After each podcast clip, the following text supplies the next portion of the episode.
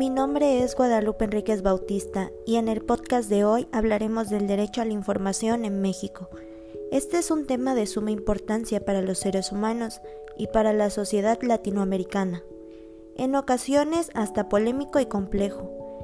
Tiene un interés específico en el área de las bibliotecas y los archivos, ya que tienen como finalidad la conservación del conocimiento, aunque también hay que mencionar los problemas que existen para que realmente se cumpla este derecho, que tiene dos características importantes, la información y la comunicación. Existen tres factores que se desarrollan en el mundo de hoy, parte de la sociedad moderna. La primera, ideologías políticas. Surgieron gracias a las fracturas sociales que fueron provocadas por transformaciones.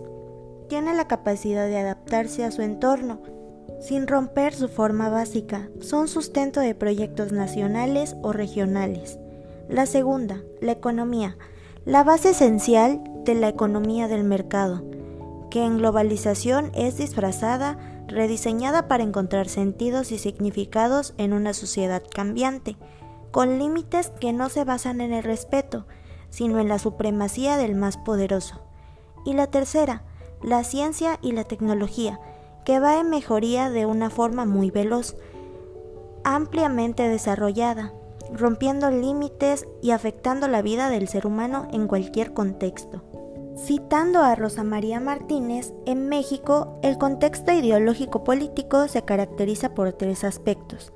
1. Para algunos la transición hacia la democracia, para otros como la alternancia política.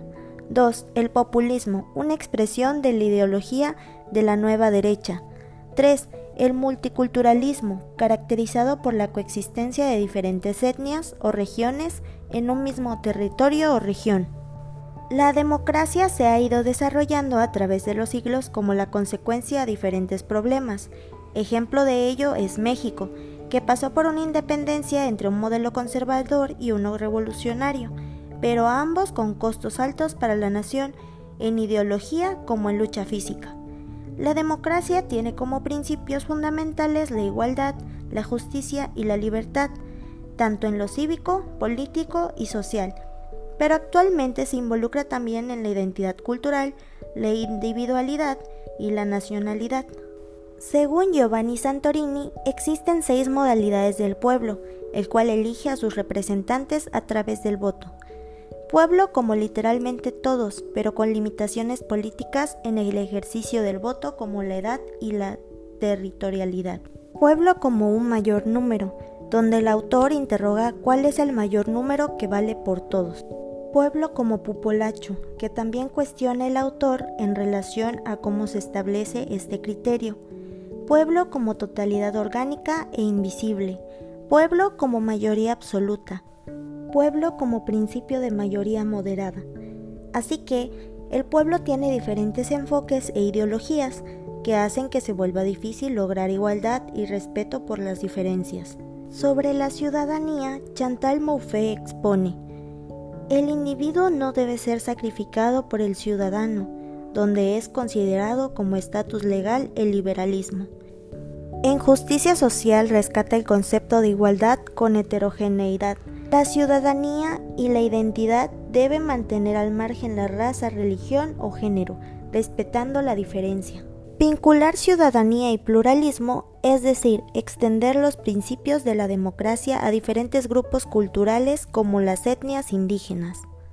Por lo tanto, el derecho a la información es de todos, sin importar el racismo o discriminación, porque este derecho debe ser ejercido por todos sin importar las circunstancias. México está caracterizado por el tránsito a la democracia o alternancia política, derivado de las ideologías de izquierda o derecha. Como parte de ello han surgido leyes para la protección y el cumplimiento del derecho a la información.